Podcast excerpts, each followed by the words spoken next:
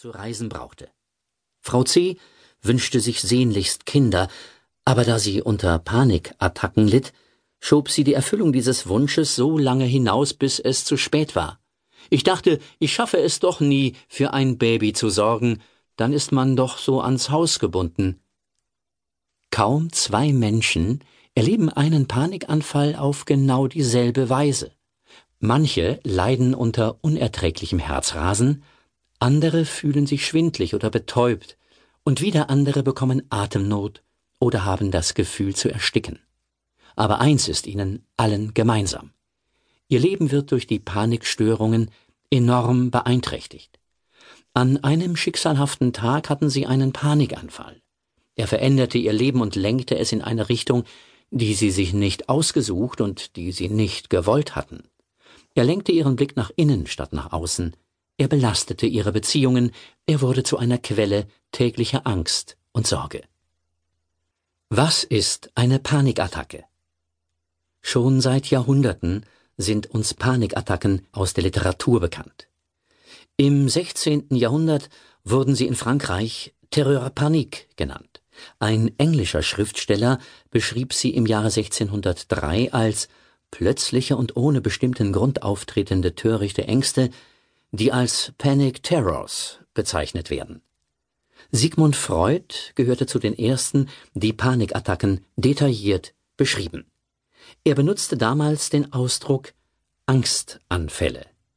In der medizinischen und psychologischen Praxis wurden Panikattacken jedoch weitgehend ignoriert und fanden erst etwa 100 Jahre später Beachtung. Im Jahre 1980 nahm die American Psychiatric Association den Begriff Panikattacken in ihr Diagnostic and Statistical Manual of Mental Disorders auf, eine Art Bibel für Psychotherapeuten, das von Fachleuten bei der Diagnose emotionaler Störungen zu Rate gezogen wird.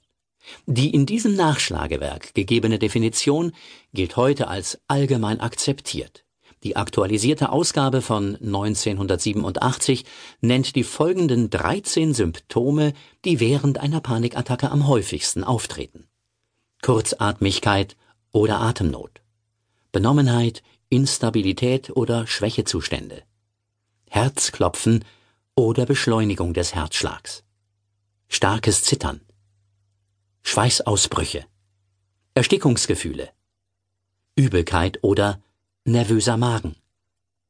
Realitätsverlust, Entpersonalisierung. Empfindungslosigkeit oder Prickeln der Gliedmaßen. Hitzewallungen, Schmerzen oder Engegefühl in der Brust. Todesangst, Angst verrückt zu werden oder etwas Unkontrolliertes zu tun. Treten vier dieser Symptome, egal welche, gleichzeitig, plötzlich und unerwartet auf und sind sie während eines Zeitraums von etwa zehn Minuten deutlich und heftig spürbar, dann handelt es sich um eine Panikattacke. Das ist allerdings nur dann der Fall, wenn diese Symptome nicht durch eine offensichtlich lebensbedrohliche Situation ausgelöst werden. Bei vielen Patienten treten mehr als vier Symptome auf, die Empfindungen, die einen Panikanfall begleiten, können sich auch von Mal zu Mal etwas unterscheiden. Etwas, worunter ein Patient sehr leidet, macht einem anderen vielleicht kaum etwas aus. Wenn nur ein oder zwei dieser Symptome vorliegen, spricht man von einer leichteren Panikattacke.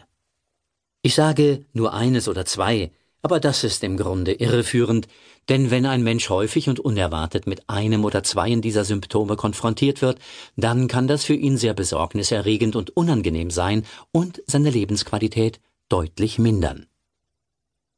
Kann ich ein normaler Mensch sein, wenn ich Panikattacken habe?